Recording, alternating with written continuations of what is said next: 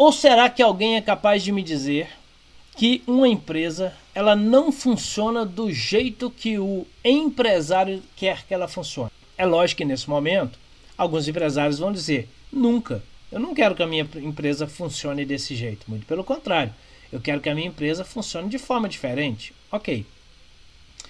Mas você está permitindo que ela funcione do jeito que ela funciona. Porque se você não permitir isso, ela não vai funcionar assim.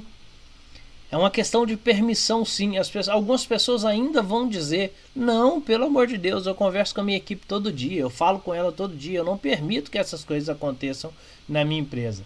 Se continua acontecendo, sim, você permite sim.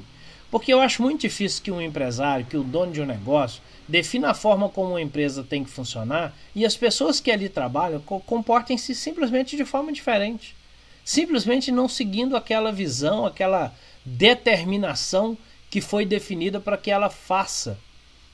Pode, ela vai acontecer uma vez, muito provavelmente. Ela vai acontecer talvez uma segunda vez. Talvez ela aconteça uma terceira vez. Mas há um limite. Há um limite para que essas coisas aconteçam. A partir daí, se elas continuam acontecendo, é porque você permite que ela aconteça. Caso contrário, você toma uma decisão. Ou você muda o seu comportamento, ou você muda a sua estratégia, ou você busca formas novas de liderar essas pessoas para que a coisa funcione do jeito que você quer que funcione, ou, em última instância, você não tem na sua empresa as pessoas que deveriam estar ali porque elas não estão seguindo a liderança. Então talvez elas não precisam estar ali.